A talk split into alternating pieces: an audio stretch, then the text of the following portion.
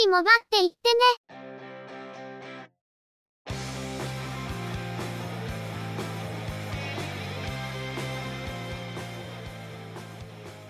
この番組は、モバイル通信に関する技術や業界の動向についてのニュース、IT ガジェットについての情報などの話題を中心にご紹介しています。この番組内でのおしゃべりは、すべて合成音声でお送りしております。多少お聞き苦しい箇所もあるかと思いますが、あしからずご容赦ください。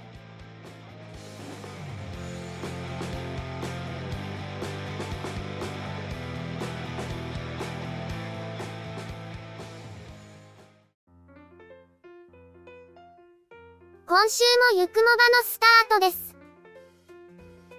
お届けいたしますのは、ネタを探してきたり、いろいろしてるのが中の人、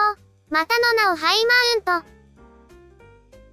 そしてお話をするのは、佐藤ささらと、鈴木つづみと、嫌です。ゆくもば、第439回です。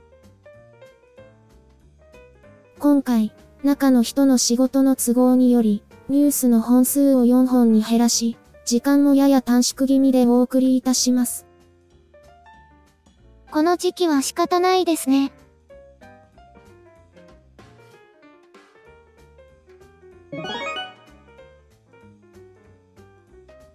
それでは、今回のニュースです。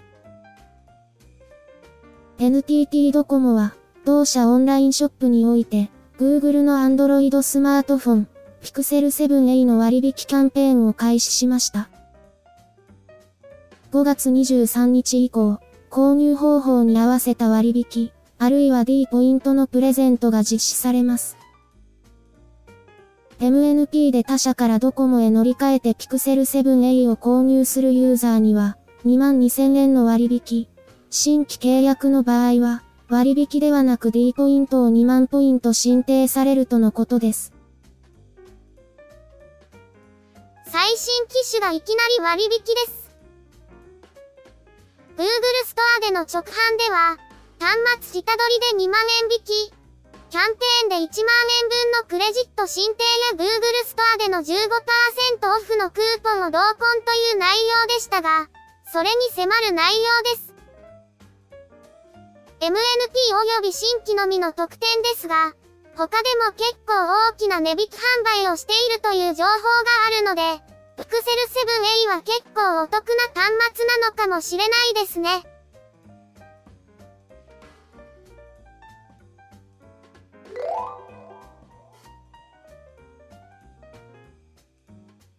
イオンリテール株式会社は、MVNO サービスのイオンモバイルにおいて、7月10日から au 回線でプレフィックス番号を自動付加するオートプレフィックスに対応することを明らかにしました。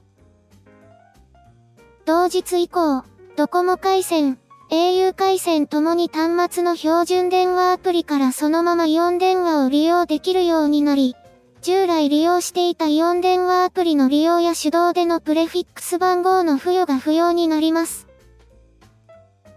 イオン電話アプリは7月1日からアプリストアでの配信を順次終了。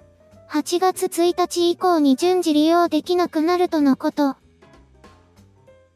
なお、イオンモバイルのアクオスセンス4、優しいスマホ2、SH、M15P5S、アクオスセンス2優しいスマホ、SH、M08、アクオス携帯、SH、M01 の3機種については、プレフィックス番号を端末側で自動付与していたため、設定変更が必要とのこと。これら3機種を利用しているユーザーには、6月中旬までに個別に書面で設定変更方法が案内されるとのことです。また、プレフィックス番号の変更とイオン電話アプリの提供を終了することに伴い、イオン電話国際電話サービスについて、7月10日から新たにイオン国際電話アプリが提供開始となり、国際電話はそのアプリを使用するか、新しいプレフィックス番号を付与して利用するよう案内しています。また、国際電話サービスについては、サービス提供国を32カ国から246カ国へ大幅に拡大。通話料は一律30秒あたり10円から、提供国ごとの料金体系へ変更されることも合わせて発表されました。オートプレフィックスの利用により、専用アプリの提供終了や、国際電話サービスのサービス体系の変更があちこちの MVNO サービスで行われていますね。便利にはなるんですが、手動でプレフィックス番号を付与していた場合などは、それが理由で突然使えなくなったり、料金請求が跳ね上がったりということが起きてしまいがちなので、注意も必要なんですよね。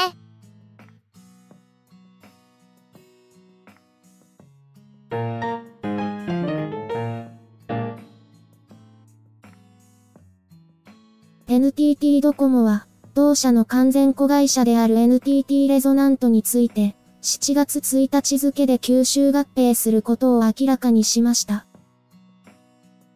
NTT レゾナントが運営している GU や OCN といった個人向け、法人向けのサービスやソリューションについては、ドコモが引き続き提供するとしています。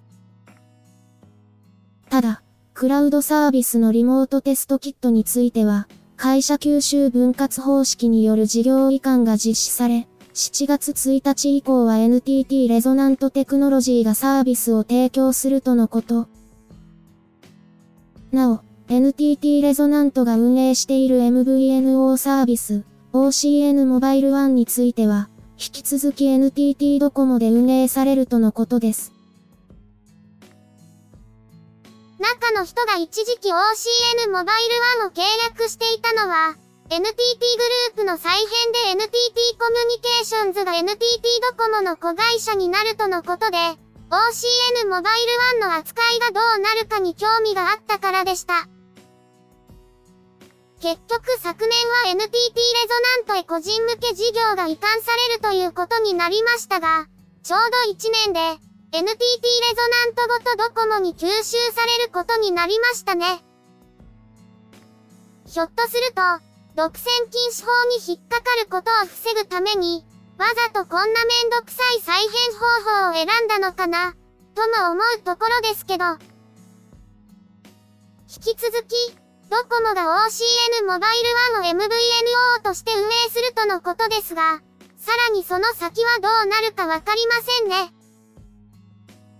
中の人としては、もう少し我慢して OCN モバイル1を契約しておけばよかったかな、と思っています。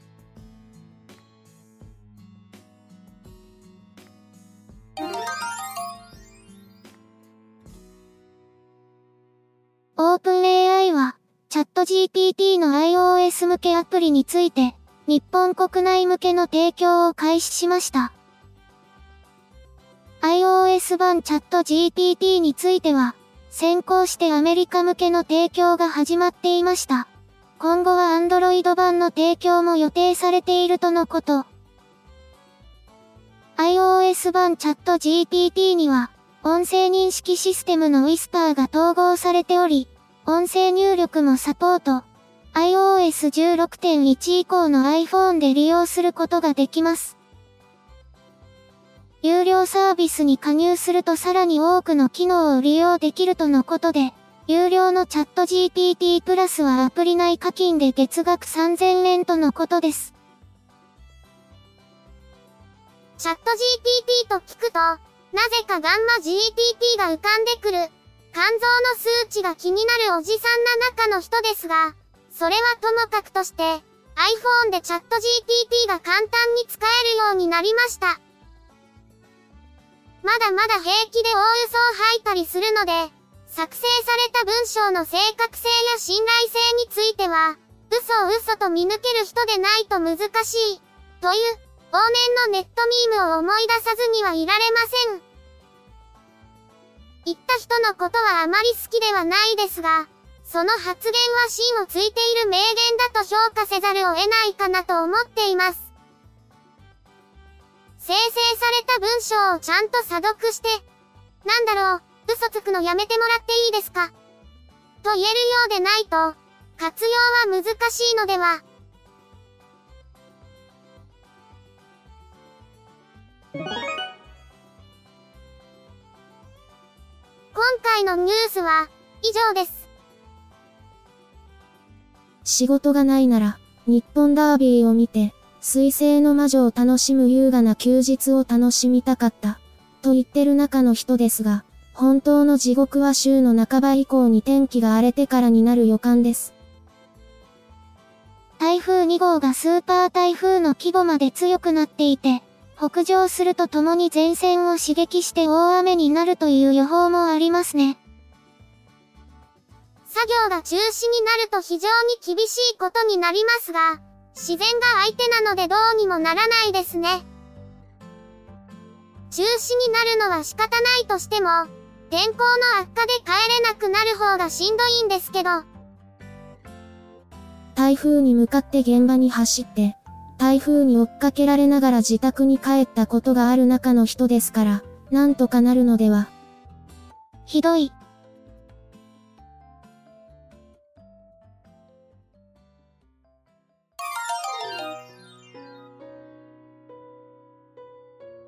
今週のゆくもばは、そろそろお別れです。ゆくもばへのご意見やご感想、その他何かコメントしたいことがありましたら、ぜひ遠慮なくお寄せください。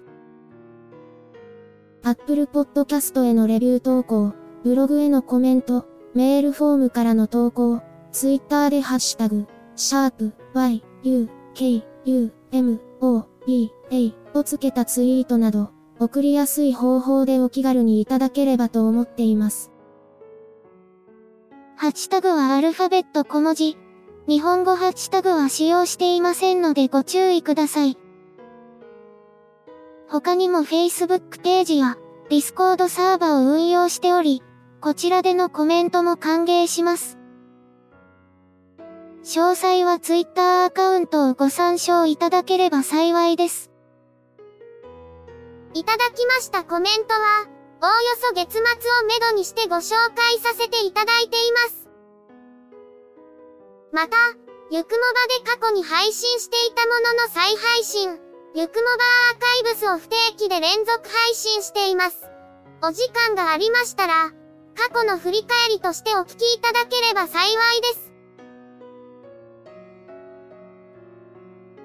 では、今回はこれで失礼いたします。また次回、皆様のお耳にかかれますように。ゆっくりもばっていってね。ゆくもばは、チェビオ、クリエイティブスタジオを使って作成しています。番組作成にかかる一切を取り行うのは、中の一言ハイマウント。お話をしましたのは、佐藤ささら。鈴木つづみ。いや、でした。